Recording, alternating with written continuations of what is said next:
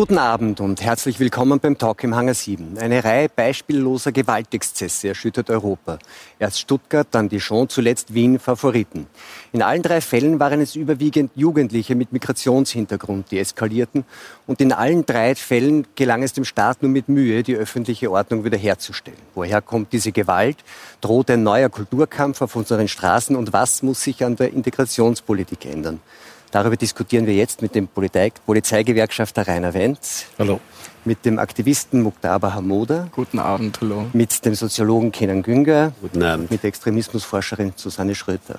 Herzlich willkommen. Herr Wendt, innerhalb kurzer Zeit drei große Exzesse, Ausschreitungen, Gewalt auch gegen Polizisten. Äh, wo sehen Sie die Ursachen für diese geballte Gewalt jetzt? Gewalt hat hier nie nur eine Ursache, sondern ist, wir sagen, ein multifaktorielles Phänomen. Wenn man mal auf die Szene in Stuttgart blickt, die sich ja zusammengesetzt hat aus mehreren Personengruppen, äh, grundsätzlich alles junge Männer, fast alles junge Aber Männer. Aber nicht sehr homogen, nicht? Äh, nein, nein, äh, also es waren die, die Drogenszene da aus Stuttgart, die äh, äh, Drogenszene, die dort permanent, eigentlich vor allen Dingen an Wochenenden und die ganze Nacht über aktiv ist. Junge Männer mit Migrationshintergrund, ja, und dann auch ähm, so, so Mitläufer, die halt überall dabei sind, Kriminelle, die immer dabei sind, wenn es irgendwo was zu prügeln und was äh, äh zu randalieren gibt. Ja, und dass die alle gemeinsam natürlich ein Feindbild haben, das ist fast schon natürlich vom Rollenverständnis her. Das ist die Polizei, die für Ordnung sorgt, die Straftaten verfolgt. Und das ist auch ihr gesetzlicher Auftrag. Jetzt, wenn man jetzt schaut, was in, in, in Wien passiert ist, in Favoriten, wenn man schaut, was in Dijon passiert ist und dann das, was Sie schon genauer beschrieben haben in Stuttgart, gibt es da irgendwie eine, eine, eine, etwas Verbindendes zwischen diesen Konflikten? Immer war ja dann auch die Polizei ein Gegner.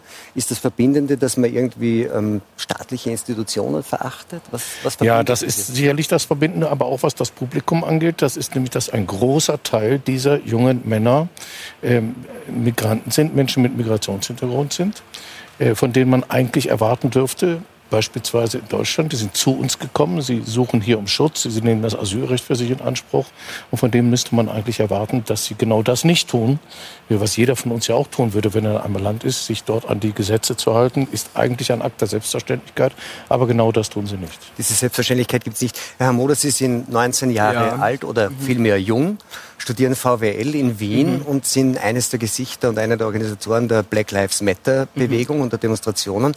Ähm, haben Sie Verständnis für diese Wut, die Herr Wendt da beschreibt? Also verzeihen Sie, wenn ich das so sagen darf, aber allein die Aussage schon, die Erklärung für die Wut. Sie haben gesagt, es gibt Leute aus der Drogenszene und Leute aus der Partyszene und Migrantinnen.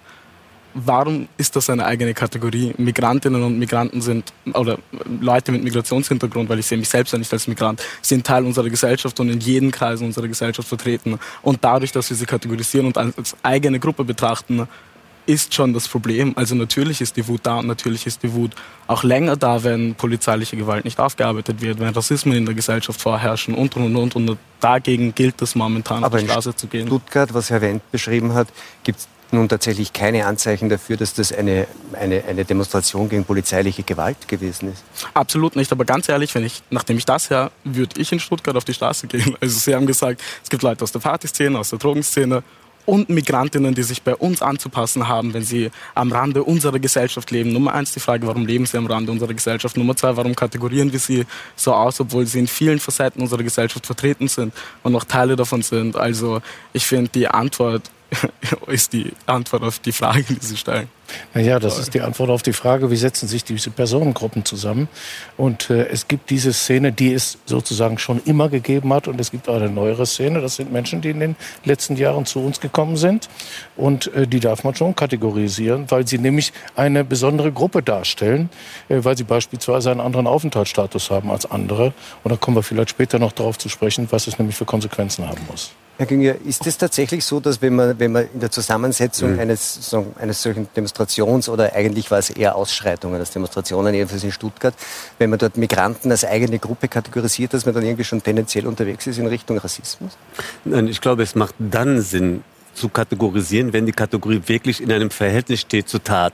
Ansonsten ist sie belanglos. Also die Frage ist, ich bin nicht grundsätzlich ohne Gegenkategorien, weil wir kommen in unserer Welt ohne Kategorien ja überhaupt nicht aus. Die Frage ist, ist sie von Belang? In, ich würde die Situation in Stuttgart anders bewerten. Ich bin natürlich nicht so drin gewesen wie Sie. Dort hatten Sie eine viel größere heterogenere Gruppe. Das heißt, Sie hatten auch Deutsche, die da mit dabei mitgemacht haben. Äh, dieser Vorfall in Stuttgart unterscheidet sich signifikant zu den Fällen in Dijon, aber auch in Wien. Deswegen aber es ging, ja, es ging um die Frage der Kategorisierung. Wenn wir jetzt bei Wien mhm. bleiben, wo, wo, Sie sich ja irgendwie so mhm. quasi näher auskennen, natürlich kategorisiert man dort, weil ein Teil waren türkische Ultranationalisten, mhm. wenn man das so sehen kann. Der andere Teil waren die ursprünglichen Demonstranten, nämlich kurdische Demonstranten, eher linke kurdische Demonstranten. Es gab, gab auch einen feministischen Hintergrund ursprünglich eher dieser, dieser Demonstration da kommt man dann ja schließlich ähm, ohne Kategorisierung gar nicht mehr aus, weil sonst weiß man überhaupt nicht, was da vorgefallen ist. Ne? Die, das Problem, das Unbehagen sind zwei andere Punkte dabei bei der Kategorisierung. Nicht die Kategorisierung an sich, das halte ich für weniger ein Problem, sondern äh, wie die Kategorisierung bewertet wird. Wir, äh, find, wir verbinden mit Kategorien Emotionen und meistens sind sie die entscheidenden. Also bestimmte Begriffe, ob ich dann als positiv oder negativ oder die Assoziationsketten, die ich damit verbinde, die sind einerseits entscheidend. Das andere ist, wir haben das ganz große Problem. Für mich ist zum Beispiel Migrationshintergrund oder Türkeistämmige oder Deutsche von mir aus, das ist für mich eine Erstkategorisierung, aber nicht die Letztkategorisierung. Wir haben das Problem, dass wir dann nur eine Kategorie nehmen und Sie haben ja gesagt, es haben verschiedene Faktoren eine Rolle gespielt. Aber wenn ich eine Kategorie sage, blende ich alles andere aus. Das ist in der Tat ein Problem. Wenn uns das gelingt, damit anzufangen und zu schauen, gerade bei all diesen Konflikten kommen eine Überlagerung von verschiedenen Faktoren. Und wenn man sie gemeinsam sieht, hat man ein besseres Bild. Aber zum Gleich würde es ja auch keinen Sinn ergeben, wenn ich dann die erste Kategorisierung auslasse. Nein, nein, überhaupt nicht. Die gehört schon irgendwie auch dazu. Wie ist es mit der Kategorisierung, Frau Schröter, wenn man jetzt sagen, sich mit den Fragen nach Extremismus äh, auseinandersetzt, kommt man ja ohne Kategorien auch nicht aus, wenn man beschreiben will, wo das herkommt und welche Ursachen das hat. Würden Sie so weit gehen wie Herr Hamoda zu sagen, wenn, wenn, dass diese Kategorisierung als zum Beispiel Zuwanderer oder, oder Migrationshintergrund prinzipiell schon irgendwie eine, eine, eine Anzeichen dafür sind, dass da was nicht stimmt? Also die Frage ist immer dann, ähm, richtig Kategorien zu bilden, wenn diese Kategorien etwas zur Analyse des Problems beitragen und dann möglicherweise auch zur Lösung. Und ähm, es macht meiner Meinung nach wenig Sinn, in Stuttgart die Ereignisse als als Ausschreitung einer Partyszene zu, zu beschreiben. Das ist vollkommener Unfug. Wenn das tatsächlich so wäre, dann müsste man Partys verbieten. Und äh, eine der ersten Gruppen, die sich sofort dagegen verwehrt haben, waren Clubbesitzer, weil sie gesagt haben, das ist aber nicht unser Klientel. Also das macht keinen Sinn. Ähm, wenn wir jetzt nach, nach Wien schauen, dann, äh, dann ist es relativ klar, wer waren denn diejenigen, die da äh, aktiv geworden sind, gewalttätig äh, geworden sind, mit türkischen Fahnen, mit Wolfsgruß etc. Es war eine bestimmte Gruppe, äh, türkischer Faschisten. Nichts anderes äh, kann man sagen. Das heißt, was ist darin in diesem Satz allein schon an Kategorien? Zwei Dinge. Türkisch oder türkeistämmig, klar, mit den Fahnen, mit entsprechenden Parolen ähm, und Faschisten. Also nicht einfach türkische Migranten oder türkeistämmige Migranten, sondern diejenigen, die sich hinter diesem Wolfsgruß auch verbergen. Das heißt, wir haben schon mal zwei Kategorien und jetzt müssen wir überlegen, Warum kann es denn eigentlich passieren, dass diese Gruppe so stark wird, dass sie ausgerechnet in Wien Favoriten tagelang das Geschehen bestimmt? Und da muss man sich anschauen, warum sind die ausgerechnet in Wien Favoriten? Warum sind die nicht irgendwo anders? Und was ist da eigentlich äh, verkehrt gelaufen? Und dann sind wir natürlich bei Kategorien und ähm, aber nicht in dem Sinne, dass man sagt, es geht jetzt gegen Migranten oder es geht gegen Türkeistämmige, sondern es ist eine spe spezielle Gruppe, die offensichtlich der Meinung ist, ähm, Wien Favoriten ist ein Teil der Türkei. Also jetzt mal überspitzt, mhm. ja. Mhm. Aber ähm, und und das ist natürlich eine Beschreibung, die ist erstens analytisch und nicht diskriminierend gemeint, rein analytische Kategorie. Und zum Zweiten ist sie lösungsorientiert, weil wenn das so ist, dann muss man überlegen, welche Maßnahmen können denn und müssen denn getroffen werden, damit das nicht nochmal passiert?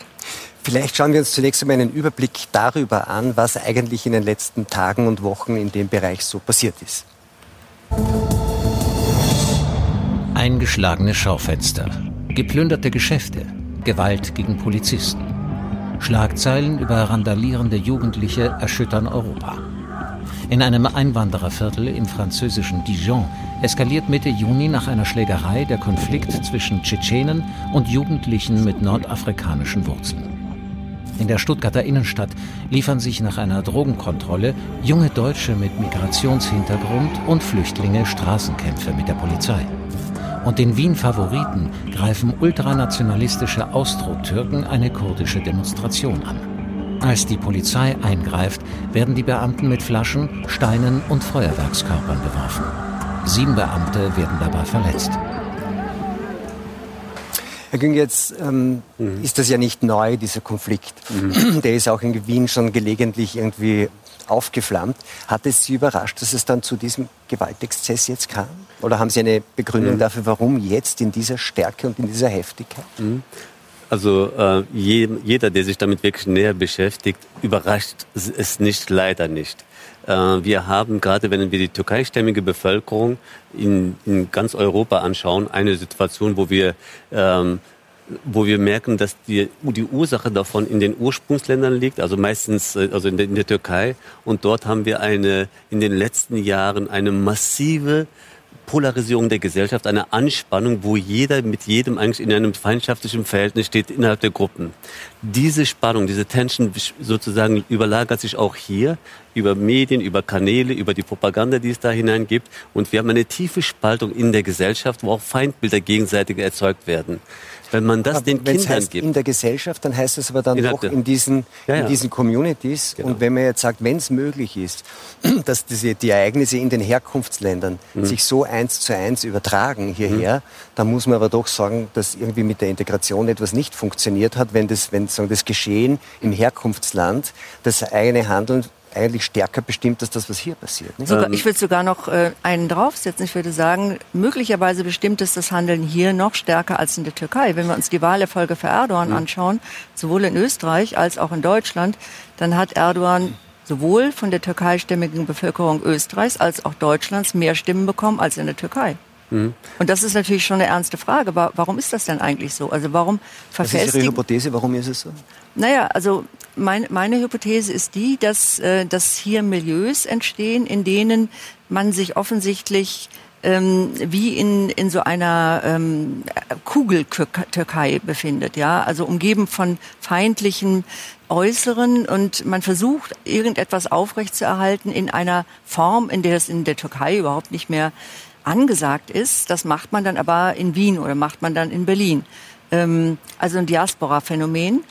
Äh, und es hat definitiv natürlich etwas damit zu tun, dass Integration in dem Fall nicht geglückt ist. Definitiv nicht. Ich würde äh, vorsichtig sein äh, bei der Bewertung. In der Tat, es ist so, dass in vielen europäischen Ländern die Türkeistämmigen mehr Erdogan gewählt haben. Nur ist die Frage, ob das ein Fra eine, eine Frage von Integration ist. Oder ist es ein Problem von politischen und religiösen Weltanschauungen. Ich glaube, in der dritten Generation, wenn Menschen hier leben, das mag in äh, bei anderen Ausschreitungen, wo eher Flüchtlinge, die vor kurzem hier sind, noch eine andere Dimension haben. Aber die meisten sind hier, in, gerade in Wien, als das passiert ist, sind die meisten hier geboren. Wir haben da ein Problem in erster Linie mit politischen, weltanschaulichen Vorstellungen, die hochproblematisch sind. Wenn wir Rechtsextreme hier in Österreich haben, die österreichische Wurzeln haben, sagen wir auch nicht, dass es ein Integrationsproblem sei. Deswegen müssen wir vorsichtig sein. Integration spielt eine Rolle, aber eine untergelagert. Und ich will es nicht per se erstmal als ein Integrationsproblem definieren, aber es, ist, es hat auch integrationsrelevante Bezüge, wenn es um das Thema der emotionalen Integration geht. Wir haben in Normative Österreich... Integration. Normative Integration, das wäre ein Thema. Ja, über das könnte man sprechen, aber das würde dann nicht nur Sie betreffen, sondern wir haben eben das Problem auch innerhalb der österreichischen Bevölkerung, eines sozusagen, welche, wo sind die Ränder dieser Gesellschaft, wo sind die problematischen Milieus einer Gesellschaft? Aber wir haben ja gerade in der, gerade in der Flüchtlingspolitik in den letzten fünf Jahren aus der Politik regelmäßig zu hören bekommen, das wird alles überhaupt kein Problem werden. Das machen wir alles mit Sozialarbeitern, mit ein paar Integrationskursen, mit ein paar Sprachkursen und dann läuft das alles schon und dann ist das beste das beste Handeln gegen Konflikte in diesen und mit diesen Communities ist äh, am besten diese Flüchtlingspolitik weiter fortzusetzen. Und das kann es nicht sein, weil wir diese Konflikte nicht mehr beherrschen. Und es ist ja nicht türkeispezifisch. Es gibt ja viele andere Konflikte, die in unserem Land mittlerweile ausgetragen werden, nicht nur in Stuttgart, in Berlin, im Ruhrgebiet, in anderen großen äh, Städten, aber auch in zunehmendem Maße auf dem Land, wo Gruppen aufeinandertreffen, die natürlich ihre Konflikte mit in unser Land gebracht haben. Ja, selbstverständlich. Es kann doch niemand glauben, dass wenn in einem Land verschiedene Konflikte herrschen, ähm, dass die, wenn, die, wenn diese Menschen dann hierher kommen, aus beiden Gruppen sozusagen, aus beiden verfeindeten Gruppen, dass sie hierher kommen und friedlich miteinander leben. Das ist eine Illusion, mhm. die wirklich nur Integrationspolitiker Entschuldigung, anfangen. Punkt Nummer eins. Punkt Nummer eins. Wir haben gerade über Türkinnen und Türken gesprochen, die in zweiter, dritter, vierter Generation in Österreich leben. Zu sagen, äh, immer über den Migrationshintergrund zu sprechen. Wir können uns fragen, wie Integration hätte anders laufen sollen, wie es ab heute anders laufen kann. Aber da über den Großteil der Migration zu sprechen, ist falsch zu sagen, aus ihrem Land heißt das, Österreich ist nicht ihr Land, heißt das, Österreich ist nicht mein Land, heißt das, ich habe mich woanders hin zu kategorisieren, heißt das, verzeihen Sie einen Moment. Was Frau Schröter sagt, ist, dass mhm. offensichtlich viele mhm. dieser Menschen, um die es in Wien mhm. ging, tatsächlich ja. eher die Türkei als ihr Land betrachten als Österreich, aber da kann man sich, nicht Aber da kann man sich die Frage stellen, wieso? Man bekommt nicht das Gefühl vermittelt, dass man Österreicherin oder Österreicher ist. Ich muss ich werde in der Woche fünfmal gefragt, woher komme ich denn eigentlich? Und da muss ich mich da, da muss ich erklären, dass Österreicher sein und Schwarz sein nicht im Widerspruch zueinander stehen und keine Identitäten sind, die, wie gesagt, im Widerspruch zueinander stehen und nebenher existieren können. Wenn einem täglich das Gefühl vermittelt wird, man gehört hier eigentlich nicht hin und das funktioniert auch, das geht über die Medien, das geht da, damit, wie die Politikerinnen und Politiker in unserem Land sprechen. Ich sage schon wieder in unserem Land, das ist an sich ein arger Ausdruck.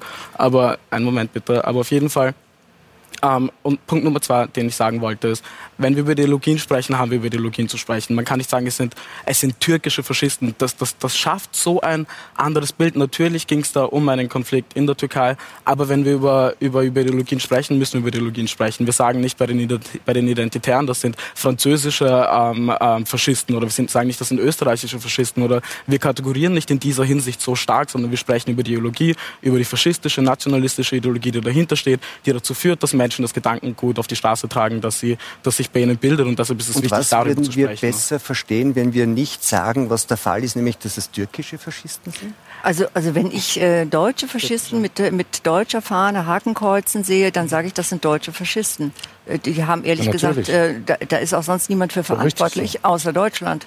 Nur wenn man die Dinge wirklich beim Namen nennt, dann kann man auch vernünftige Bekämpfungsstrategien entwickeln. Nicht, wenn man glaubt, das ist alles gleich und man darf bestimmte Kategorien nicht mehr, nicht mehr benutzen. Nur dann kann man wirklich auch politische und beispielsweise auch polizeiliche Bekämpfungsstrategien entwickeln und auch nicht nur polizeiliche. Man kann auch beispielsweise, wie das der, der, der Oberbürgermeister von Stuttgart ganz gezielt sagt, und deshalb muss man auch sagen, wer war bei diesen Gruppen alles dabei. Mhm. Beispielsweise bei einer Gruppe, da ist jetzt die neue Sicherheits Partnerschaft mhm. zwischen der Polizei und der Stadt Stuttgart halte ich für genau richtig, weil nur Polizei gemeinsam mit der Kommune sagen kann, was machen wir denn jetzt da? Und der Kuhn ist beispielsweise der Auffassung, wir müssen viel mehr äh, an Integrationsbemühungen und, äh, äh, da entwickeln und das müssen wir am besten gemeinsam machen. Ist doch völlig okay. Das kann man aber nur machen, wenn man vorher die Dinge beim Namen nennt, sagen, was ist, wer ist wo dabei und wen müssen wir wem müssen wir wie begegnen. Das heißt, dass die Polizei stärker in die Sozialarbeit integriert werden muss? Die Polizei oder? ist die bewaffnete Sozialarbeit in diesem Land. Und äh, das ist auch äh, in, in, Österreich, das ist in Deutschland so, selbstverständlich. Polizei leistet äh, große Sozialarbeit, aber sie muss eben auch die, den anderen Teil ihrer Aufgabe wahrnehmen. Sie muss auch Straftaten verfolgen und sie muss und darf übrigens als einzige Institution im Land gelegentlich Zwangsmittel anwenden. Das tut sie auch. Und das hat mit Polizeigewalt nichts zu tun. Also das Gewaltmonopol des Staates. So ist das. Und das ich würde sagen, in diese Sicherheitspartnerschaften, und deshalb ist es wichtig zu benennen, müssen auch Vertreter der Communities hinein, um die es eigentlich geht. Und gut, wenn man nicht Communities benennt, kann man auch niemand hereinholen. Aber in diesem Fall müsste man ganz klar sagen, wie sieht's denn aus mit, äh, mit den äh, türkischen Vereinen in Wien Favoriten? Wenn man da einen runden Tisch macht, Sicherheitspartnerschaft, dann müssen die eigentlich alle an diesen runden Tisch. Aber da müssen sie natürlich auch vorher identifiziert, identifiziert sein, nicht? Wenn ich sage, wenn ich sage, wer genannt wird und welche Art und Weise Menschen genannt werden, meine ich, was damit gemacht wird. Zum Beispiel unser Bundeskanzler sagt jetzt, ja, wir sehen, es gibt Konflikte bei uns und die, und die Integration ist gescheitert. Das heißt, dass der, der, der, die die, Schlussfolgerung ist, wir nehmen weniger Menschen auf. Das löst nicht das Problem in Österreich, das wir momentan haben. Es ist eine Möglichkeit, die aufgegriffen wird, um weiter rechte Politik zu machen und, und, und. alles, was ich sage, ist, wenn man, wenn die Probleme, die Ideologien spricht, es ist jetzt egal, ob es österreichische Faschisten sind, deutsche Faschisten, türkische Faschistinnen, dann braucht es in der Schule zum Beispiel einen Unterricht, wo man äh, politische Bildung hat und lernt, rechte Strukturen aufzugreifen und die zu überdenken und sich anschaut, wie Faschi was Faschismus ist, wie die Ideologien funktionieren, wie sich das organisiert und wie man dagegen halten kann. Aber beneide ich ihr, ihr, ihr ja? Österreich, weil sie, äh, sie ihren Bundeskanzler so einen hätte ich auch gerne in Deutschland. Sie haben vorher was anderes gesagt, Herr Moder, was ich interessant fand, nämlich, da muss man sich, also ich mhm. übertreibe es jetzt ein Spitze zu. Es klang so, dass man sagt, ähm, wenn die, also sozusagen quasi, sie sind in diesem Communities nur und sind so angebunden an ihr mhm. Herkunftsland, mhm. Zweiter, auch wenn es zweite, dritte Generation ist, weil sie hier nicht akzeptiert werden. Ist das Ihre Erklärung dafür, dass es dann auch zu Gewalt kommt? Also, wie gesagt, die Frage ist Gewalt in welcher Form. Also die Proteste sind einfach immer ganz andere. Aber prinzipiell verstehe ich den Unmut der Menschen, wenn man, also zum Beispiel, wir sind jetzt mit Black Lives Matter ganz friedlich auf die Straße gegangen. Und da ging es nie um Gewalt. Das, Thema war Polizeigewalt, aber es waren absolut keine gewaltsamen Demonstrationen. Es ging darum, Missstände in der Gesellschaft aufzuzeigen, aufzuzeigen, dass wir rassistische Strukturen haben, die sich alltäglich auf das Leben ähm, äh, von schwarzen Menschen oder allgemeinen Menschen mit Migrationshintergrund oder People of Color auswirken. Und es gilt, diese zu beheben, damit wir alle in einer gerechten, fairen Gesellschaft leben können. Und es, es, stand, es steht nie die Gewalt im Vordergrund. Das ist ein, ein eine, eine Form der Ausprägung, die bei vielen Missständen am Ende ein, ein, ich sage mal, ein Ergebnis ist.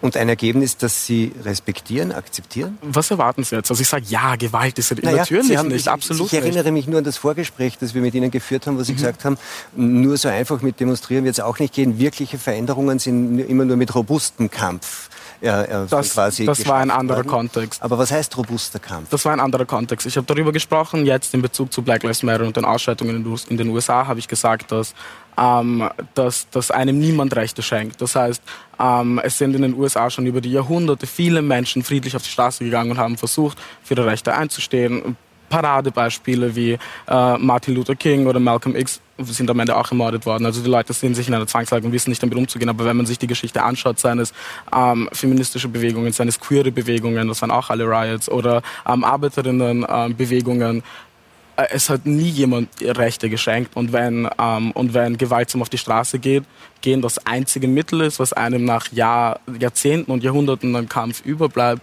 ähm, dann finde ich, ist es eins, was zum Ausdruck kommen kann. Ich finde, ich würde nie, kein rational denkender Mensch würde jemals sagen, dass das das ist, worauf Menschen aus sind oder dass der, der von Anfang an angedachte richtige Weg ist.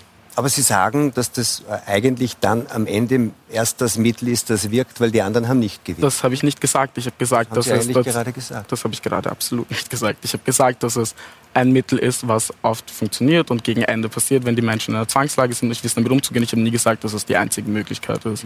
Nein, nicht die einzige, habe also ich auch nicht gesagt, dass Sie gesagt Ginge, das, was vorhin angesprochen wurde, nämlich, ähm, dass, die, dass eigentlich diese, diese Zuspitzungen, die dann auch in Gewalt enden können, eine Folge der Nichtanerkennung ähm, mhm. dieser Gruppen sind. Das ist ja schon oft diskutiert mhm. worden und hat natürlich eine Gefahr, weil man dann natürlich die Verantwortung derer, die aktiv werden auf der Straße, mhm. die auch Gewalt anwenden gegeneinander und gegen die Staatsgewalt, dann doch relativ leicht aus der Verantwortung entlässt. Ja, und ich glaube, bei jeder Gruppe muss man das unterschiedlich oder bei jedem Phänomen muss man das unterschiedlich bewerten. Bei Black Lives Matter, zum Beispiel in den Vereinigten Staaten, kann man sagen, da geht es wirklich um eine Nicht-Anerkennung einer bestimmten Gruppe.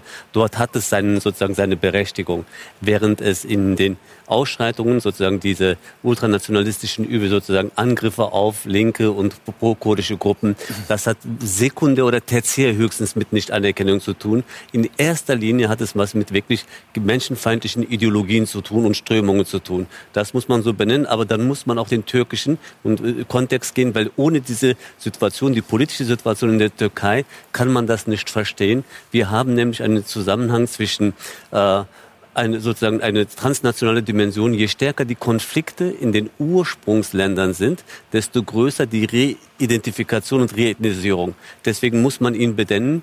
Äh, die Nichtanerkennung der Türkeistämmigen hier, was in der Tat ein Problem ist, also die, die Kinder, die hier aufwachsen, die Jugendlichen, die hier aufwachsen, haben irgendwie das Gefühl, dass sie zwar hier leben, hier nur dieses Land kennen, aber dass sie die Stiefkinder dieser Gesellschaft sind. Das ist ein Problem der emotionalen Integration. Das ist aber keine Ursache für die Ausschreitungen.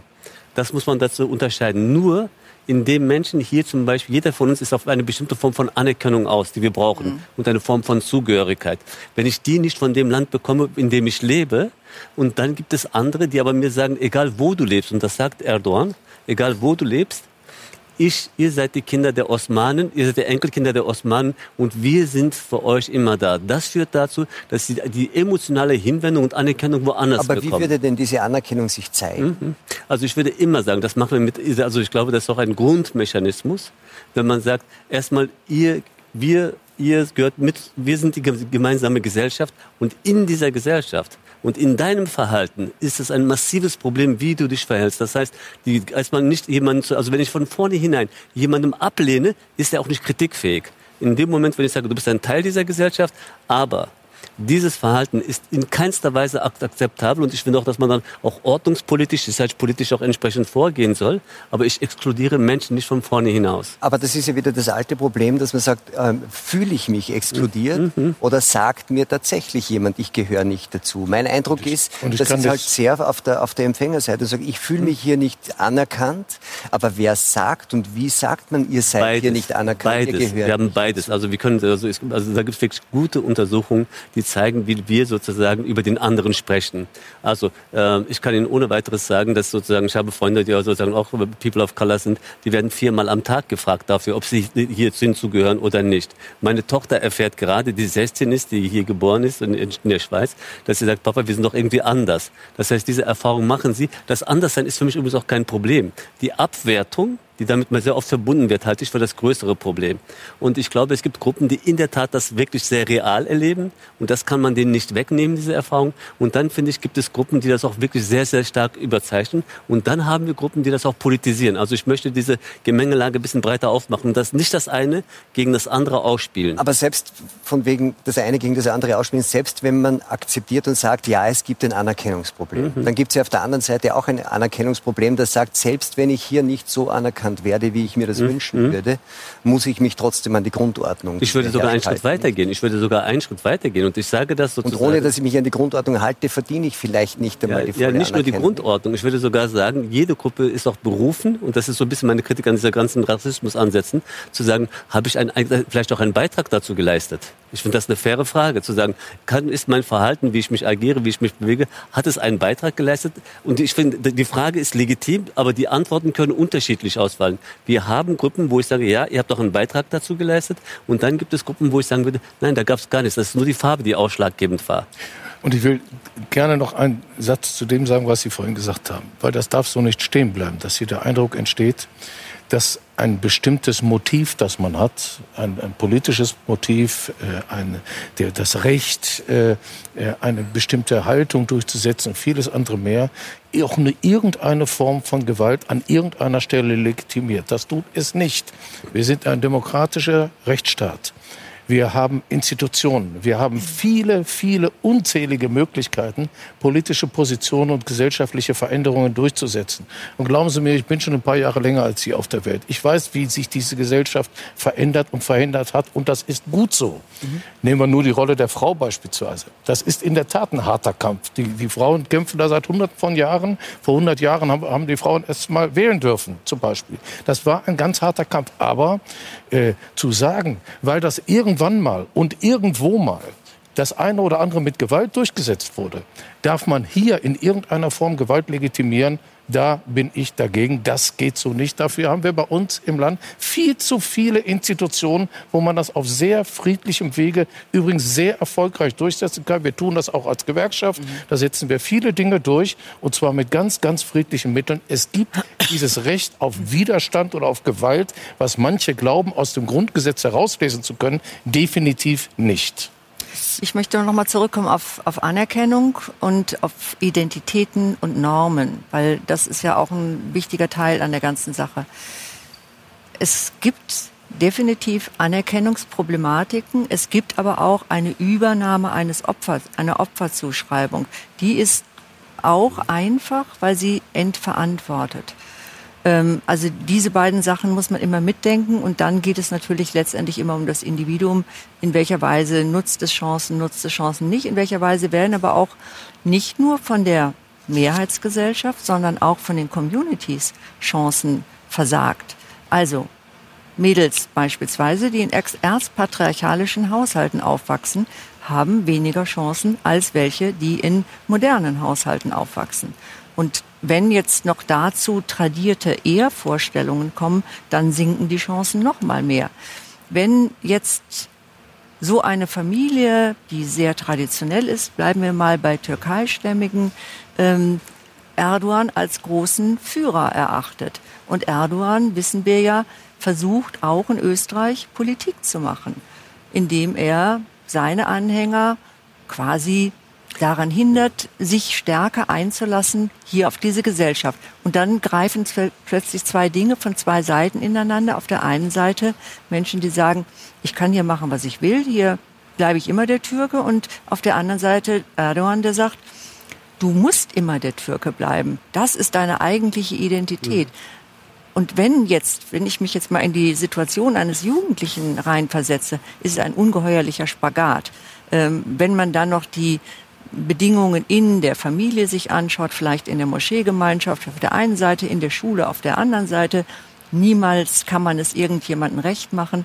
Das ist schon äh, ein, eine, eine außerordentlich schwierige Situation. Und dann kann ich mir vorstellen, weil man sucht ja nach Erklärungen für solche Ereignisse wie in Favoriten, kann ich mir vorstellen, dass einfache Identitätsangebote, wie sie von den grauen Wölfen kommen, vielleicht dankbar aufgegriffen werden. Da hat man eine Gruppe, da ist man geschützt, da sind einfache Wahrheiten, da hat man jemand, der einen leitet und man muss auch nicht mit seiner, vielleicht seiner Herkunftsgesellschaft, Herkunftsfamilie brechen, die wenn man zu einer Party in der Schule geht, immer sagt, hier, lass dich da nicht drauf ein. Also solch, man, ne, solch, also solche Erklärungen. Aller Extremisten ja. ist das. Aber es gibt auch andere Zusammenhänge. Also erstens d'accord, es gibt aber andere Zusammenhänge. Es ist zum Beispiel typisch, also zum Beispiel, jetzt reden wir über die Kategorie Ethnie und Kultur und das sind sozusagen auch wichtige Dimensionen. Aber wie, äh, das meinte ich, wenn wir nur da drinnen bleiben, verstehen wir die Vielschichtigkeit des Phänomens nicht. Das war mein eigenes Statement zu sagen, nehmen wir sozusagen etwas als eine Erstunterscheidung, um genau nachzuschauen, oder bleiben wir dort? Also auffällig ist, dass es alle die, die Gewalt ausüben, alles Männer sind junge Jugendliche und junge Männer. Punkt. Wir wissen sozusagen, dass Gewalt insgesamt ein Phasenphänomen ist. Also sozusagen Phasenphänomen von 14 bis ungefähr 25 und danach nimmt sie rapide ab. Das ist sozusagen kriminologisch sehr erhärtet. Das heißt, wir haben ein jugendkulturelles Problem, auch sozusagen mit der Adoleszenz, wo auch diese Rebellionen sich bewähren, die Welt entdecken, die Welt in Freund und Feindschaft ein bisschen herausstellen. Da haben nationalistische Überlegungen, sozusagen, die auch auf Aggression auslegen, ein besseres Spiel, weil sie dann auch diese Freund-Feind-Spiele stärker spielen. Da kommt in der Tat auch kulturelle Muster, äh, da spielen auch kulturelle Muster eine Rolle, die zum Beispiel sehr stark mit Männlichkeitskonzepten arbeiten, wo er sozusagen der Männlichkeitsbeweis der Kriegsbeweis gestellt werden muss. Da kommen weitere Faktoren hinein. Aber Ein Punkt kommt auch noch dazu. Das ist das Phänomen. Das merken wir überall. In den meisten rechtsextremen nationalistischen Gruppen haben wir immer einen Großteil, einen nicht ausschließlich, aber einen viel höheren Anteil von abgehängten Jugendlichen, das wollte ich die wenig sagen. Perspektiven haben und dann irgendwie sind sie dankbar, wenn ich selber nichts kann, genau. wenn ich eine Ideologie habe, die mich von vornherein höher stellt. Aber dieses, diese Altersgruppe, die Sie ansprechen, ja. die, die, die mhm. so zornigen jungen Männer, wie man immer sagt, nicht? Ja. In, der, Soziologie, also zwischen 14 und 25. Mhm. Ähm, das ist ja auch die Zeit, in der eigentlich sich berufliche Identitäten entwickeln mhm. und Chancen wahrgenommen werden oder nicht wahrgenommen werden. Ja. Und es gibt ja auch in der Integrationspolitik ein ein Anerkennungskonzept mhm. und das heißt eigentlich Integration durch Leistung. Mhm.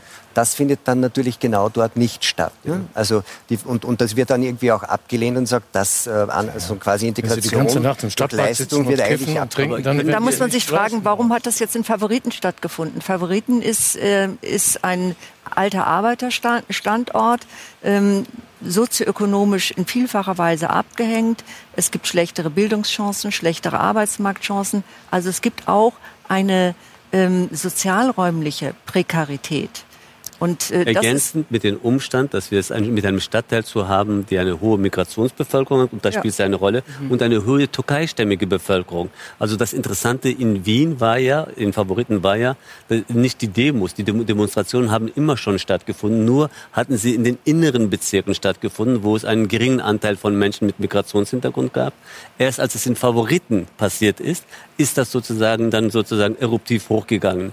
Und da weil alle auch, schon dort waren. Ja, erstens das, weil sie, wenn sie dann eine kleine Demonstration machen, dann laufen einige vorbei, von denen sozusagen die Rechtsgerichtete und sehen das und fangen dann an sozusagen, oh mein, also es sind und vor allem, sie unterscheiden ja auch nicht, wer da gerade ist. Für sie ist eigentlich alles, was sich nur kurdisch auch im entferntesten anhört und obwohl es türkische Gruppen waren zum Teil, direkt Terroristen und mobilisieren andere. Und es sind auch nicht nur die Vereine, die dahinter stehen, sondern bei diesen Gruppen haben wir, und das, wir untersuchen das Stück weit auch ein bisschen, haben wir gesehen, dass sehr oft es zum Teil situativ entsteht, aber der Nährboden ist woanders gelegt worden, das muss man sehen. Das Zweite ist, es sind sehr oft Social-Media-Kanäle, die so zu, äh, zu einer sehr schnellen, das, da wissen Sie auch Bescheid, zu einer Ad-Hoc-Mobilisierung führen, in einer Phase. Und in der anderen Phase kommen auf einmal Menschen, die dann sozusagen zum Teil auch in organisierten Kontexten sind, Aber die das dann ist die jetzt, Platzanweiser das ist jetzt sind. Der, das ist jetzt in der aktuellen Situation, genau. wie das passiert genau. und Flashmobs, genau. äh, das genau. kennt man. Die Frage ist ja nur äh, umgekehrt, nämlich ähm, noch einmal zurückkommend auf das, auf, das, auf das Konzept Integration durch Leistung, das irgendwie sehr umstritten ist. Die Frage ist ja dann, ob diese Anerkennung und damit auch die Integration mehr eine Hohlschuld ist oder eine Bringschuld ist. Mhm. Das ist schon eine sehr grundsätzliche Frage, wo ich den Eindruck habe, dass so gerade auch aus der Soziologie überwiegend kommt, dass sagen, es ist eine, eine gesellschaftliche, ein gesellschaftliches Problem, das die, die sagen, quasi unsere Gesellschaft lösen muss, mehr Anerkennung bieten und die anderen, die sagen, es ist eine Hohlschuld. Ich glaube, dass die Begrifflichkeit schon völlig falsch ist wenn wir hier, und ich unterscheide wirklich zu sagen, wann hört Integration an, also wann beginnt Integration wann hört sie auf. Wenn wir jetzt den Fehler machen, dass Kinder, die in der dritten Generation hier geboren sind, uns sagen, wenn du keine richtige Bildungsperformance hast, sei das ein Integrationsproblem, dann ist die Frage, wie lange soll das noch sich weiter vererben? Nein, wir haben da wirklich ein Problem von Bildungsdefiziten und diese Ursache, warum es hineinkommt. Wir haben bei ihren Ideologen Aber ein es tut mir leid, Herr Günger, es ist ja, so, so ist es ja über weite Strecken nicht, wie wir wissen, mhm. weil der Grund, dass sie ein, ein, ein Bildungsproblem haben, ja sehr oft ist, dass sie in ihren Herkunftsfamilien, wenn man so will, gefangen sind mit diesen Strukturen und die tatsächlich der Grund sind, dass dass sie Bildungschancen Also in erster Linie, nein, in erster Linie, und das ist mittlerweile sehr gut wirklich bildungswissenschaftlich erhärtet, das zeigt sich überall, spielt in erster Linie die, das Bildungskapital in der Familie eine Rolle. Also ich habe auch zwei Kinder und meine, meine zwei Kinder gehen zufälligerweise ins Gymnasium. Das ist nicht von ungefähr. Das heißt, es hat mit dem Bildungskapital und wir wissen übrigens, wie entscheidend das ist. Also es, die Familie spielt eine und die familiäre Sozialisation spielt mit all diesen Faktoren, wie auch du angesprochen hast, eine entscheidende Rolle. Sekundär und Tertiär spielen diese anderen Muster mit hinein. Aber wenn ich die jetzt alleine zum Beispiel in der Debatte, wenn ich diese große Frage, die Vererbung vom Bildungskapital herausnehme und dann nur auf die kulturellen Faktoren gehe, werde ich dieser Vielschichtigkeit des Phänomens ja, nicht gerecht. Dann ist Punkt. die Frage umgekehrt, das könnte man zusammenfassen, Herr Wendt, mit, in der Aussage, dass der Staat und die Gesellschaft hier, für die der Staat die Organisationsform ist, die falschen Angebote macht, weil offensichtlich sich nichts ändert, sondern die Menschen in ihren Bildungsbiografien stecken bleiben. Nein, ich bin zutiefst davon überzeugt, dass äh, ähm, der Staat eine Menge anbietet und auch eine Menge zu bieten hat und äh, es eine äh, offene Gesellschaft andererseits auch erwarten darf, dass diejenigen, die sich hier auch integrieren müssen, diese Bereitschaft dazu mitbringen. Und das ist weitenteils nicht der Fall. Genau diese Bereitschaft ist aber von der Politik immer wieder schlichtweg vorausgesetzt worden, was ein Fehler war. Ich glaube, dass die Integrationspolitik in Deutschland eine große Lebenslüge deutscher Politik ist. Das zeigt Sie funktioniert ganz einfach kategorisch nicht. nicht. Sie ich funktioniert ganz einfach nicht. Es gibt immer wieder positive Beispiele, ja, aber in weiten Teilen funktioniert sie einfach nicht. Was wäre die, die, angemessene Reaktion darauf, auf dieses nicht Zunächst einmal muss man, die, das Beste wäre, wenn man sich zunächst einmal eingesteht, dass das so nicht funktionieren kann, wie man es bisher gemacht hat. Also, aber den Schritt haben wir noch nicht gemacht. Ich gestehe es ein jetzt in unserem Gespräch. Wenn ich es eingestanden habe, was empfehlen Sie mir dann, um es zu ändern? Ja, den Staat noch stärker zu machen und nicht mit staatlichen Strukturen, die auf dem, am Boden liegen in weiten Teilen, zu versuchen, Dinge zu versuchen, die einfach nicht funktionieren. Die staatlichen Strukturen, die am Boden liegen, ist was? Die Polizei? Ist unter anderem die Polizei. Schule. Es sind, unter anderem, sind unter anderem die Schulen, die Bildungseinrichtungen. Schauen Sie mal an, was an unseren Schulen los ist. Wer will denn da Integrationsarbeit leisten? Mit welchen Mitteln denn? In welchem Zustand sich manche Schulen befinden? Und die Politiker stellen sich hin und sagen, die Schulen sollen Integrationsleistung machen. Wie sollen sie das denn machen? Dann kriegen sie ganz nebenbei noch das Inklusionsthema auf den, äh, aufgedrückt. Und das sollen sie alles gemeinsam leisten mit den mit Mitteln, die sie zur Verfügung haben. Wenn der Staat nicht bereit ist, die, den Staat so aufzubauen in seinen Strukturen, dass man diese Arbeit auch leisten kann, darf er sich nicht darüber wundern, dass es nicht funktioniert. Und wenn die, und wenn die äh, sagen, quasi ab, von Migrationsfamilien abstammenden Angehörigen der zweiten und dritten Generation nicht dazu bereit sind, und das haben Sie ja gesagt, dass Sie es nicht sind. Dann verfestigt tun sich das noch. Ja, Aber was, wie, wie, wie, das noch. wie behandelt man das?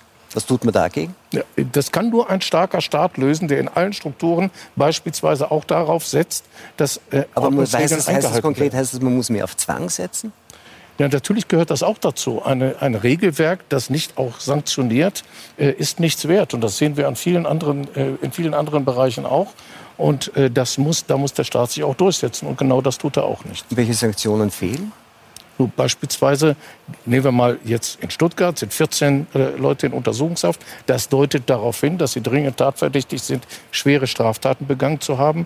Da hoffe ich beispielsweise auf eine deutliche Sanktion unserer Justiz. Das heißt, hoffentlich langjährige Haftstrafen, die, die klar machen, auch in der Community klar machen, wer sich hier so verhält, der geht für einige Jahre hinter Gitter. Genauso muss das Also, sein. da, Gerne, gerne. Nein, bitteschön, bitte. nein, nein, Sie, Sie waren noch weniger an Bord. Also, Sie haben Also ganz ehrlich, ich weiß nicht, wo ich anfangen soll. Also bei A oder Z. Punkt Nummer eins, wenn Sie sagen Rassismus in der Bildung. Wir müssen uns die Frage stellen, warum wir eine rassistische Gesellschaft haben, in der wir leben, warum unsere, äh, unsere Gesellschaft so rassistisch sozialisiert ist, warum sich Leute in Schulen vielleicht nicht wohlfühlen, warum sie nicht die gleichen ähm, Leistungen erbringen können. Darf ich sie einen Halbsatz sagen? Ich Bitte bin schön. in vielen vermutlich bei Ihnen, aber Bitte schön. mal, Sie haben jetzt gerade das Wort be benutzt, dass wir in einer rassistischen Gesellschaft spielen. Ja. Und alleine diese Ontologisierung halte ich für ein Problem. Es ist was anderes, ob ich davon rede, ob wir in einer Gesellschaft leben, in der es auch Rassismus gibt, oder in einer rassistischen Gesellschaft, genau wie bei Ihnen das Gleiche, wenn Sie sagen, ob wir sozusagen in einer funktionierenden Gesellschaft Ich glaube, Probleme aber haben Herr oder Glücker, zu ich glaub- sagen, die ich ganze glaub, dass Gesellschaft Herr funktioniert Moder, nicht. Ich glaube, dass Herr Mode die Unterscheidung kennt und auch tatsächlich Er meint das so. sagt, Ja, ja. dass wir in einer Ich rassistischen meine es, Gesellschaft ich meine es so. Wir leben in Dann einer rassistischen Einspruch Gesellschaft. in beide Richtungen. Bitteschön. Und jetzt gilt es zu, und jetzt gilt's zu verstehen, warum wir in einer rassistischen Gesellschaft leben. Wir müssen uns die Frage stellen, warum wir als Gesellschaft rassistisch sozialisiert worden sind. Also es fängt damit an, dass wir immer den Gedanken haben, dass Rassismus ähm, etwas US-amerikanisch importiertes ist und nicht Teil ähm, einer europäischen Kultur oder einer österreichisch-deutschen Kultur.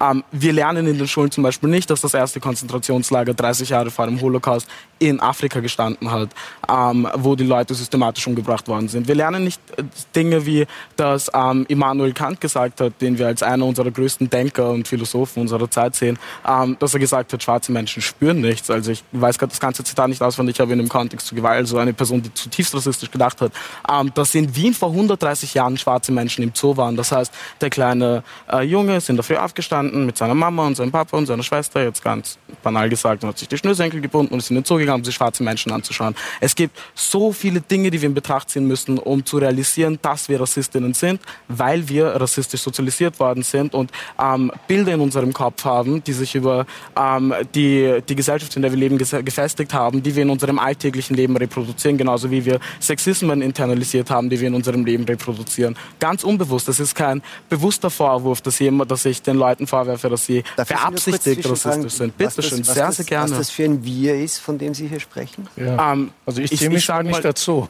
Sie, sie, sie ziehen sich nicht dazu. Okay, Sie gehören aber voll dazu. Ja. nee, so leicht ist das nicht. Also wenn ich sage wir, meine ich jetzt zum Beispiel mal den deutschen Sprachraum. Also ich sage mal Österreich, Deutschland, die Schweiz, lasse ich mal aus. Aber ich meine ähm, in ich sage jetzt mal ja Österreich, Deutschland zum Beispiel. Wenn man in Deutschland zum Beispiel sagen mal Antisemitismus gehört noch weiter aufgearbeitet, aber ist wird Gott sei Dank bei uns aufgearbeitet, weil wir wissen, ähm, also indem wir Geschichte aufarbeiten, können wir Gedanken in unserer Gesellschaft aufarbeiten und weiter vorantragen und ähm, auflösen. Und wenn wir wie gesagt zum Beispiel in der Schule sowas lernen wie, dass wir, äh, dass äh, Deutschland ähm, in Afrika Konzentrationslager hatte und Menschen, ähm, was halt Zucken Sie mit den Schultern? Also in meiner Schule, in meiner Schule war das. Haben Sie das gelernt? Ja, ja. Sehr spannend. Dann finde ich spannend, dass Sie immer noch sagen, dass Sie Bei nicht Duisburg sind. übrigens. Weil ähm, zu sagen, dass man es, man hat zwei Möglichkeiten. Entweder man sagt, entweder man sagt, man ist nicht rassistisch und das ist man, indem man aktiv jeden Tag daran arbeitet, auch indem man sagt, man ist nicht sexistisch, indem man jeden Tag sich selbst dazu herausfordert, sexistische und rassistische Gedankenmuster, die wir internalisiert haben, aufzubrechen und zu überdenken. Ähm, oder man macht sich die Arbeit nicht und reproduziert die Gedanken in dem Alltag, in dem man lebt. Und genauso sind Polizistinnen und Polizisten Menschen, die in ihrem Alltag, ähm, in ihrem Arbeitsalltag diese Rassismen reproduzieren. Genauso sind Lehrerinnen und Lehrkräfte Menschen, die in ihrem Alltag diese Rassismen reproduzieren. Lassen Sie mich bitte das aufnehmen, was Sie Bitte gesagt haben wegen der, wegen der Polizisten, ähm, weil ja sagen, Polizei auch in Österreich immer wieder im Verdacht steht. Mhm. Und Sie haben das ja gerade erwähnt, ähm, unrechtmäßig vorzugehen und auch rassistisch zu sein. Mhm. Vielleicht schauen wir uns auch dazu einen kurzen Beitrag an. Die Antirassismus-Beratungsstelle ZARA bezeichnet Vorfälle mit der Exekutive als Konstante in ihrer Arbeit. Amnesty International warnte kürzlich, die Polizei in Europa gehe unverhältnismäßig stark gegen Angehörige ethnischer Minderheiten vor. Die Polizei verweist dagegen auf strenge Kontrollen und verpflichtende Ausbildungen im Bereich Menschenrechte. Und bei 317 Misshandlungsvorwürfen habe es 2019 nur eine Verurteilung gegeben. Die meisten Österreicher sehen die Polizei als Freund und Helfer. Im aktuellen Vertrauensindex liegt die Polizei auf Platz 1. Herr Moder, 75 Prozent der Österreicher bringen der Polizei also großes Vertrauen 77. entgegen. Äh, 75, äh, Entschuldigung. 77. 77, 77 Prozent. Ähm, Heißt das, dass sich die alle irren oder, oder würde das Ihre These bestätigen, dass nicht nur in der Polizei, sondern auch tatsächlich alle anderen, die der Polizei vertrauen, Rassisten sind? Nein, aber wenn ich zum Beispiel, sagen wir zum Beispiel, ich bin eine junge Frau und ich begehe meinen Arbeitsalltag in der Firma und ähm, wenn ich einen sexistischen Chef habe, fällt mir das vielleicht nicht auf, weil ich als Mann nicht davon betroffen bin. Aber wenn ich eine junge Frau bin, dann kriege ich das vielleicht in meinem Arbeitsalltag zu spüren und werde das auch anders wahrnehmen.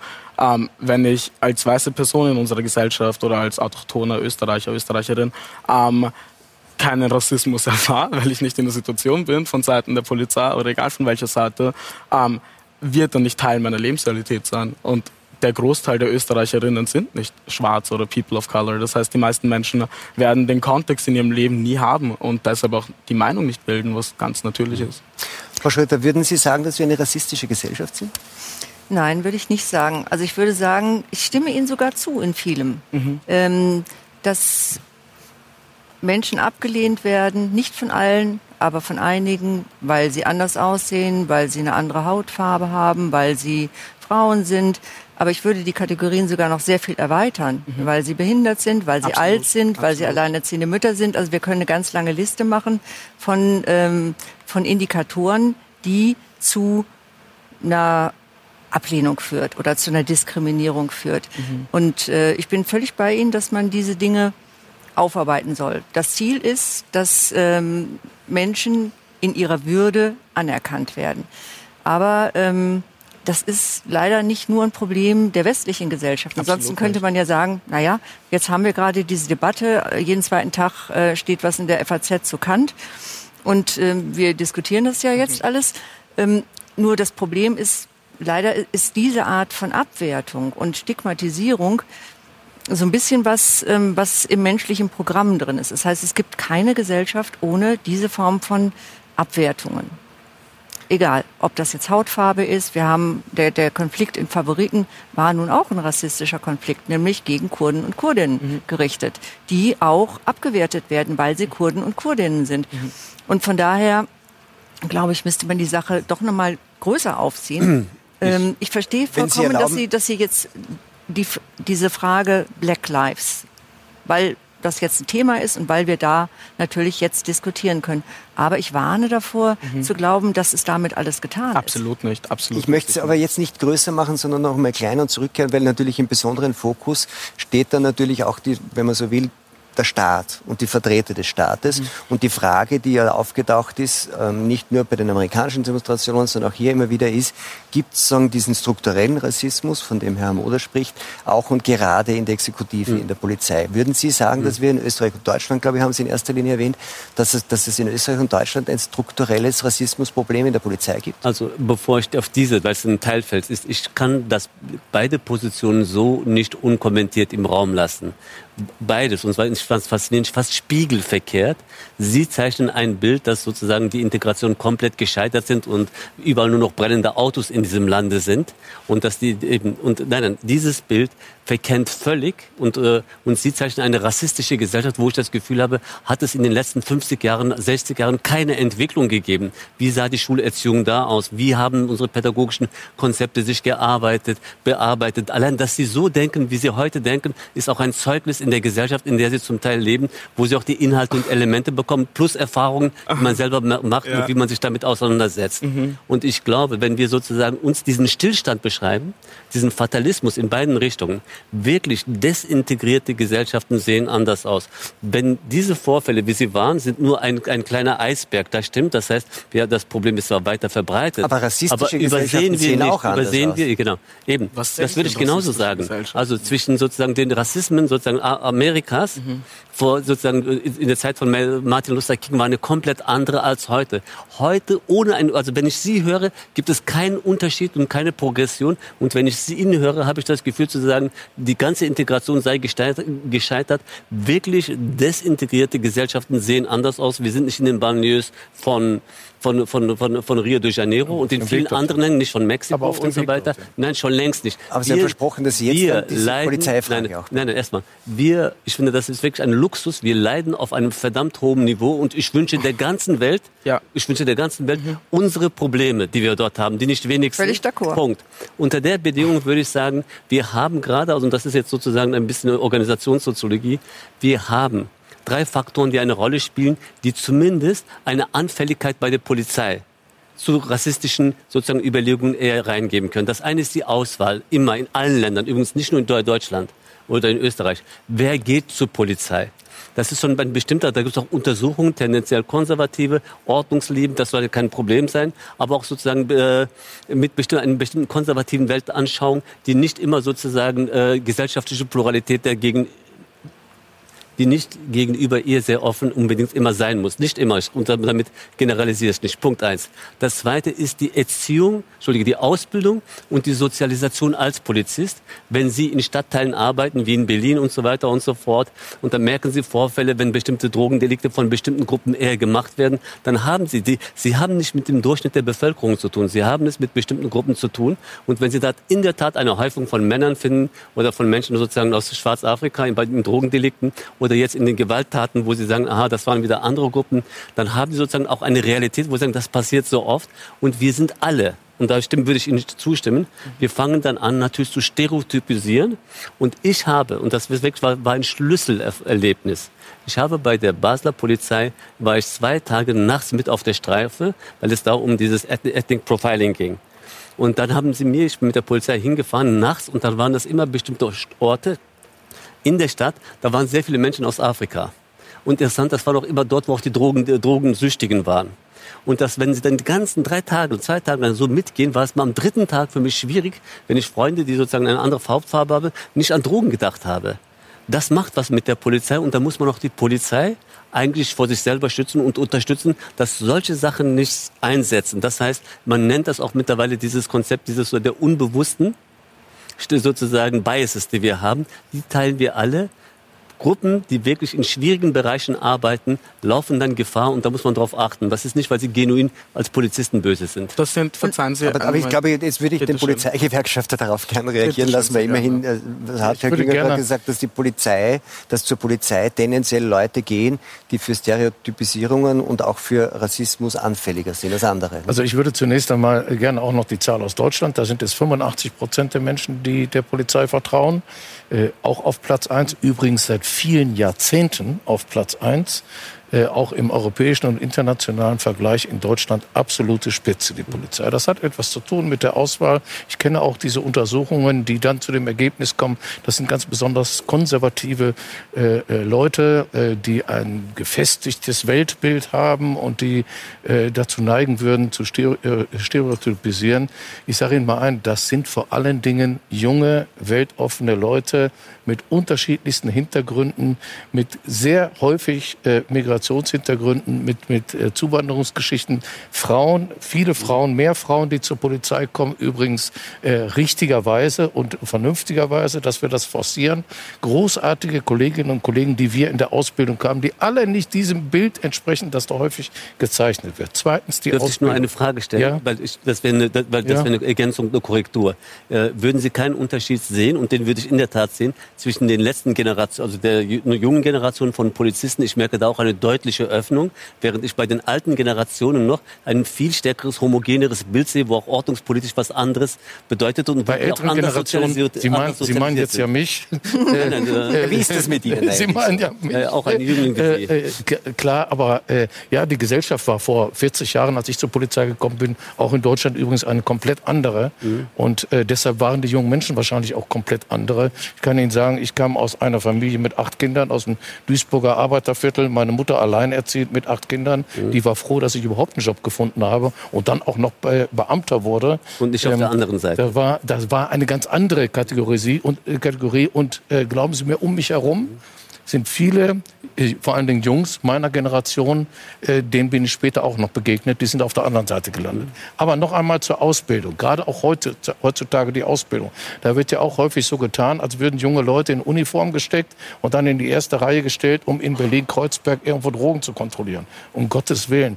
Wir haben nicht nur eine sehr spezifische, langjährige, drei Jahre lange Ausbildung mindestens, in, äh, die nicht nur Fertigkeiten vermittelt, sondern die vor allen Dingen Kompetenzen Kompetenzen vermittelt, psychologische, kommunikative, soziale, interkulturelle Kompetenzen. Ein riesiges Feld, in der Tat in den vergangenen Jahren weit ausgebaut und immer wieder kommuniziert. Das findet in den Polizeieinrichtungen statt. Übrigens, um auch das mal zu sagen, an dieser großartigen Berliner Polizeiakademie, wo wir junge Frauen und Männer zu großartigen Polizistinnen und Polizisten ausbilden. Wir wollten hier aber keine Stellenanzeige eigentlich. Ja, ja, ja ich mache das immer gerne. Ja, ja, Wenn irgendwo clevere junge Leute sind, dann sind die Aber werden, werden, die, werden die Leute in diesen großartigen Ausbildungs, ähm, so quasi äh, Institutionen auf sowas vorbereitet, wie da in Wien passiert ist? Ja, darauf werden sie vorbereitet in den Einsätzen und sie werden auch später, denn äh, die Polizei ist immer eine lernende Organisation. Aus solchen Einsätzen, man nennt es Einsatznachbereitung, lernt Polizei immer, mhm. weil es völlig logisch ist, wo beispielsweise bei Großeinsätzen tausende Polizistinnen und Polizisten im Einsatz, in geschlossenen Einsätzen, da kann nicht immer jeder Handgriff funktionieren. Völlig klar. Da werden auch mal falsche Entscheidungen getroffen und hinterher wird nachbereitet und dann wird optimiert. Aber wenn die Polizei Was haben Sie aus den Morden an den vielen jungen schwarzen Menschen gelernt, die durch Polizeigewalt gestorben sind? In Österreich sind knapp sieben, acht, neun junge schwarze Menschen an Polizeigewalt gestorben. Und wenn man aufrechnet, wie viele weiße Menschen in Österreich leben oder autochtone Österreicherinnen und wie viele ähm, Menschen ohne Migrationshintergrund im Laufe der Jahre von der Polizei, äh, an Polizeigewalt gestorben sind und wenn wir uns anschauen, wie viele äh, schwarze Menschen in Österreich leben und also relativ gesehen, wie viele schwarze Menschen an Polizeigewalt gestorben sind, steht das in keinem Verhältnis der Welt. Und man kann ganz klar sagen, dass rassistische Strukturen in der Polizei reproduziert werden und sie leider oft schlimm enden. Und ich finde, die Polizei muss weiter antirassistische Also ich will Ihnen mal, ich will Ihnen mal weil, weil ja immer wieder unterschiedliche Untersuchungen, Erzählungen und auch äh, unterschiedliche Zahlen, will ich noch mal eine hinzufügen. Das ist die Beschwerdestatistik der Berliner Polizei. Mhm. Äh, sie haben ja vorhin äh, das, das Beispiel aus Österreich dass es da zu einer Verurteilung gekommen ist bei Hunderten von Anklagen. Die Be Berliner Polizei, das sind rund 25.000 Beschäftigte, die dort arbeiten in dieser Millionenstadt, die zig Millionen Entscheidungen jedes Jahr treffen. Und zwar absolut beanstandungslos. Äh, da gibt es etwa 2000 Beschwerden. 2000 Beschwerden in dieser riesigen Stadt. Äh, das waren im Jahr 2017 äh, 1944 Beschwerden genau. Von diesen Und vergessen Sie aber bitte nicht, wie viele Menschen keine Beschwerden ja, gestellt haben, die ja, ja, ja Moment. Haben. Nein, nein, also die gehen nur, die gehen nur woanders hin und erzählen, was sie erlebt haben. Mhm. Das, aber diese vielen Erzählungen, die ich auch immer höre von Amnesty International, von hat Polizeiforschern, nein, die diese vielen Erzählungen ja? haben alle eins gemeinsam. Und zwar? Sie waren nie Gegenstand von Untersuchungen. Es hat nie jemand die Frage gestellt, mhm. War das eigentlich auch so? Mhm. Stimmt das alles? Ja, das wurde das untersucht? Das wurde aber mit diesen 1944 Beschwerden gemacht. Von denen haben sich ganze 25 mit Diskriminierung von Menschen beschäftigt. Bestätigt haben sich drei. Das ist sozusagen, das, das ist die Realität einer Polizei in der Hauptstadt Berlin. Das ist in anderen Ländern auch. Und dann andere kommen und sagen, die ganze Polizei ist rassistisch, das sind alles Diskriminierer. Die, der Berliner Senat, Rot-Rot-Grün, glaubt noch, wir müssen ein Gesetz dagegen machen, dass, die, dass der Polizei Diskriminierung verbietet. Absoluter Unfug. Drei Fälle bei zig Millionen von dienstlichen Entscheidungen. Und diese drei Fälle, aus denen lernen wir auch noch, denn wir hätten am liebsten überhaupt keinen. Okay, die drei Fälle sind nur drei Fälle, weil Polizistinnen und Polizisten Polizistinnen und Polizisten kontrollieren und ihre Arbeit ja, aufarbeiten. Bitteschön. Und deshalb wollen wir eine unabhängige Polizeikontrollstelle, wo rassistische Fälle Die haben wir in Deutschland. Werden. Die haben wir in Deutschland. Man nennt sie Staatsanwaltschaft. so. Bitteschön. Das nennen wir Staatsanwaltschaft. Was Sie wollen, ist eine parteipolitisch gelenkte Paralleljustiz. Das heißt, die von Parteipolitikern eingesetzt wird, damit zu den, die, die zu den von Amnesty International gewünschten Ergebnissen kommt. Also, Und das ist genau das Gegenteil von Rechtsstaatlichkeit. Es gibt den, ähm, den Herrn Platzelt, äh, der sich mit diesen Themen beschäftigt hat, ein, einer, der bei ähm, gerade bei der Polizei diese Fälle angeschaut und er hat eine sehr schöne Formulierung. Er meinte, wir können nicht ausschließen, dass es wirklich falsches Verhalten und auch rassistisches Verhalten auch in der Polizei geben kann und die, ohne die ganze Polizei zu stigmatisieren. Punkt. Aber wir müssen in einer Gesellschaft leben, ist dagegen ankämpfen. Wir müssen in einer Gesellschaft leben und auch eine Polizei haben. Wenn jemand rassistisch behandelt wird, dass er zum Polizisten geht und weiß, dass er dann im Zweifelsfall dagegen vorgehen kann. Und noch haben wir immer noch, das haben wir gerade in den Vereinigten Staaten ja gesehen, und ich mache Riesenunterschiede zwischen den Ländern. Und ich wünschte wirklich auch, ich kann nur sagen, ich wünsche die Polizei, die wir hier haben, bei aller Kritik, die man haben kann, gerne in der Türkei zum Beispiel, aber ich, ich ja. würde einfach mal versuchen, ganz konkrete Fragen, die aufgeworfen werden, zu beantworten, mich aus Ihrer Sicht und Ihrer Erfahrung. Gibt es ein strukturelles Rassismusproblem, ein strukturelles Rassismusproblem bei der Polizei in Österreich? Ich würde sagen, wir haben eine bestimmte rassistische Situationen, die eher bei der Polizei entstehen können, aufgrund zum Beispiel mit welchen Gruppen sie zu tun haben. Dass das da hoher zu, viel höher zu diesen Biases kommen kann. Das ist wieder konjunktivisch. Nein, nein, ich sag's nur, nein, ich kann nur sagen, ich würde von einem strukturellen Rassismus nicht sprechen, wirklich nicht mehr sprechen. Ich würde von Rassismen in der Polizei sprechen, die möglicherweise aufgrund bestimmter Muster vielleicht etwas häufiger da sind. Da muss man das immer anschauen. Aber ein, dieses, diese völlige Beschreibung als Österreich als rassistische Gesellschaft oder die sozusagen die Polizei oder die Migranten, die sozusagen überhaupt nicht integriert sind, halte ich für völlige Zerrebilder dieser Gesellschaft. Habe ich im Übrigen, Sie haben das schon dreimal gesagt, auch nicht gesagt. Ich habe gesagt, es gibt viele gelungene, viele gute Beispiele gelungener Integration. Ich würde, dann, so. ich würde sagen, der größte Teil. Da bin ich anderer Meinung. Das, und das sehen wir auch. Nein, nein, erstens. Da bin ich anderer Meinung. Ja, ich glaube, wir werden heute den. Ich möchte nur die, die, die Grund, die, die sozusagen quasi Aber Zahlen. Ich, Zahl, ich möchte jetzt nicht Zahlen äh, hin und her schieben, ist ja. die Mehrheit oder die Minderheit, sondern quasi Integrationsfähige. Es gibt, ja, es gibt empirische Befunde, der, es gibt die Soziologie, die sich das angeschaut Polizei hat. Polizei bleiben, da haben wir gerade darüber gesprochen. Und die, Sie haben das schon erwähnt, agiert ja dann, wenn es solche Ausschreitungen gibt, wie in Wien, wie in mhm. Dijon, wie in Stuttgart, in Ausnahme, also quasi in Ausnahmesituationen. Und äh, die Frage ist, eigentlich kann sie es ja nur falsch machen. Entweder es wird hinterher gesagt, sie hat nicht genug getan und nicht genug eingegriffen, mhm. oder sie hat zu viel eingegriffen, wurde übergriffig, es kam zu Gewalt oder auch zu rassistisch. Also ja, das ich haben wir würde ja sagen, dass sie zum Beispiel in Favoriten wirklich bilderbuchhaft, außer an einem Tag, wo sie spät reagiert hatte, reagiert hat. Sie hat eigentlich eine physische Präsenz gezeigt, hat eigentlich nicht sozusagen wo in anderen Ländern nur durchgeknüppelt, sondern einfach durch ihre physische Präsenz und die Trennung der Gruppen und die Isolierung der Gruppen de facto, Gott sei Dank, ab dem dritten Tag zu einer wirklichen Deeskalation auch beigetragen. Das passiert ja jetzt äh, in Stuttgart an jedem Wochenende auch. Die Polizei ist mit zusätzlich äh, sechs, sieben Hundertschaften mit Reiterstaffeln, Wasserwerfern.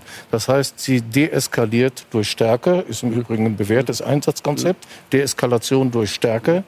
Und äh, sorgt dafür, dass die Krawalle da nicht wieder ausbrechen können. Man darf sich die Frage stellen, wie lange man das eigentlich noch durchhalten kann. Ja, ja, Aber Sie war, haben ja die Frage gestellt, ob die Polizei überhaupt noch was richtig machen kann. Das haben wir in den beiden Silvesternächten in Köln gesehen, 2015, 16 und 16, 17. 15, 16 war die Polizei tatsächlich überfordert. Es hat vorher eine mhm. Lagebeurteilung gegeben, die nicht dem entsprochen hat, was dann tatsächlich auch Schreckliches dort passiert ist. In der Silvesternacht danach ist Polizei mit sehr starken Kräften vor Ort gewesen und hat äh, viele Personenkontrollen vorgenommen, viele Platzverweise ausgesprochen und vieles andere mehr und hat diese Dinge dort verhindern können. Äh, 2015, 16 hat man gesagt, die Polizei hat versagt und 2016, 17 war sie rassistisch und hat racial Profiling praktiziert. Genauso, das ist immer die Spannbreite, in der die Polizei ist. Äh, teilweise müssen wir damit wahrscheinlich leben. Also ich will noch eine Sache dazu sagen, weil wir jetzt gerade von Polizei geredet haben, Polizeigewalt gesprochen haben, würde ich auch gerne mal von Gewalt gegen Polizei und Einsatzkräfte sprechen, weil das gehört ja auch zum Bild dazu.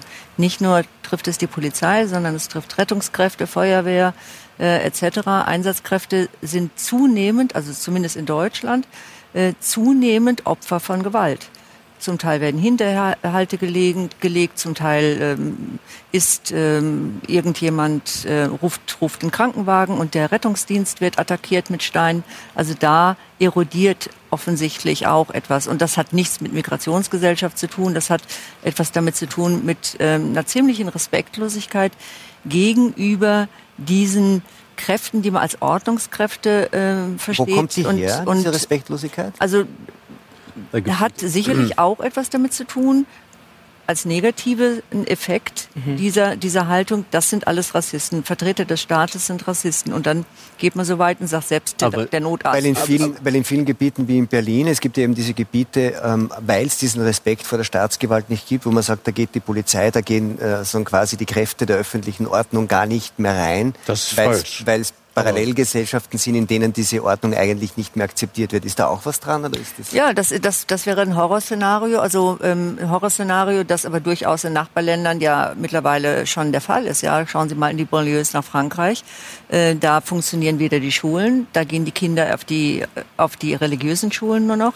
Ähm, da werden Bibliotheken abgebrannt, da geht auch kein Rettungsdienst mehr rein, geschweige denn Polizei. Aber es ist übrigens falsch, von sogenannten No-Go-Areas zu sprechen, was die Polizei angeht.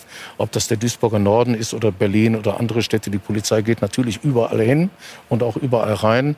Ähm, äh, wir gehen manchmal mit starken, stärkeren Kräften irgendwo hin. Das hat was mit Eigensicherung zu tun. Auch das gab es schon immer. Was ist in der Tat stärker geworden? Und das hat etwas mit der, unseren gesellschaftlichen Entwicklung zu tun. Auch damit, dass sich radikale Entwicklungen, wir haben über 30.000 äh, Rechtsextremisten, wir haben einen stärker werdenden Linksextremismus, im vergangenen Jahr 40 Prozent mehr Gewalttaten aus diesem äh, Bereich. Und die akzeptieren, die haben natürlich äh, gegensätzliche Positionen, aber eins haben sie alle gemeinsam, nämlich den Hass auf diesen Staat Staat, auf seine Ordnung und auf seine Einrichtungen. Und den bekommen alle die zu spüren, die es stimmt für ja Staat nicht. stehen. Es stimmt überhaupt nicht. Also da muss man komplett sagen, der Rechtsextremismus zeichnet sich ja dadurch aus, der Nationalismus, dass sie eher sozusagen die Sicherheitsorgane idealisieren und hochhalten. Ja, merken wir nicht viel nein, Nein, aber nein, in der Gewalttat passiert das, in der Auseinandersetzung, weil sie sagen, ihr seid nicht auf unserer Seite. Das ist aber sozusagen ideologisch was völlig anderes. Da würde man die wirkliche Ideologien nicht verstehen. Während beim Linksextremismus da wirklich in der Tat auch sozusagen die, die Gewalt, sozusagen die, die Ablehnung aller staatlichen Gewaltstrukturen und so, oder aller Strukturen da eine Rolle spielt. Ich glaube, dieses, wir haben ein Phänomen, was wir unterbeleuchtet haben, ist in der Tat, dass wir ein bisschen diese, äh, dass die allen staatlichen Institutionen, die wir haben, an, an, an ihrer Autorität verloren haben. Und so, mhm. das passiert auch dadurch, dass ich den Lehrer mit Du anspreche und mhm. dann sozusagen diese Respektdimensionen nicht eine Rolle spielen. Einerseits ist es sehr gut, dass es sozusagen diese, diesen strengen autoritären Staat nicht mehr gibt. Auf der anderen Seite zerfließt aber etwas, wo auch Grenzverletzungen stattfinden. Und ich glaube, das haben wir auch in der Polizei. Und jetzt möchte ich auch einen anderen Punkt einbringen. Wir haben aber in der Tat, was ich beobachte, ist bei bestimmten abgehängten Stadtteilen, auch mit einer hohen Migrationsbevölkerung. Und gerade, und jetzt kommt es hinein, wenn in diesen Gruppen zwei Faktoren eine Rolle spielen. Also erstmal abgehängt sein, dann kommt das andere, wenn sie einen starken Kollektivismus haben, so mit Männlichkeitskonzepten, also ich lasse mir von keinem was sagen. Und das dritte ist, äh, wenn sie dann eigentlich äh, aus einer autoritären Familie kommt oder einem Herkunftsland, wo entweder der Vater durchgreift, schlägt, also sehr autoritär ist, oder wo die Polizei, wo man vor der Polizei Angst hat, weil sie Gewalt ausübt. Für viele Menschen, die zum Beispiel aus Flüchtlingen gekommen sind, sie kennen eigentlich nur so einen Staat und so eine Polizei. Und wenn sie dann in einer Gesellschaft sind, wo man merkt, da sind die Grenzen fließend und dann mhm. verlieren sie auch Stück weit sozusagen die Hemmschwelle, weil sie, weil sie diese, diese diffizile Form von Respekt noch nicht hinreichend kennen. Wir sind eigentlich über der Zeit, weil ich möchte Herr Moder Ihnen noch eine Frage stellen, Bitte. nämlich ob Sie ähm, die Polizei auch als Garanten ihrer Freiheit sehen, für die Anliegen, die sie haben, auf die Straße zu gehen. Eigentlich beschützt ja die Polizei sie in ihrem Recht, für das, was sie, äh, also für das, was sie eintreten, auch öffentlich zu, zu, zu demonstrieren. Man hat es ja gesehen in Favoriten, letztendlich war die Polizei dazu da, die, die demonstriert haben, zu schützen vor denen, die gegen diese ja. Demonstrationen waren. Mhm. Haben Sie dieses Vertrauen, dass die Polizei das tut und sie in ihren Rechten auch eigentlich beschützt? Wie gesagt, zu einem Großteil ja, zu einem größeren Teil aber leider momentan nicht. Ich finde aber nicht, dass das ein Problem gegenüber, also dass ich ein Problem mit der Polizei grundsätzlich habe. Wir sind ja alle Teil der Gesellschaft und wir müssen an dieser Gesellschaft so lange feilen und arbeiten, ähm, sei es äh, Migrationspolitik, sei es, dass wir Menschen im Mittelmeer sterben lassen, sei es sexualisierte Gewalt, sei es und und und und. Wir müssen an jeden Ecken und Pfeilen arbeiten, damit wir zu einer hoffentlich so gut gerechten Gesellschaft wie möglich kommen können. Und da muss natürlich an verschiedenen Institutionen gearbeitet werden und da gehört die Polizei auch dazu. Also es ist kein Ort fehlerfrei, sage ich mal.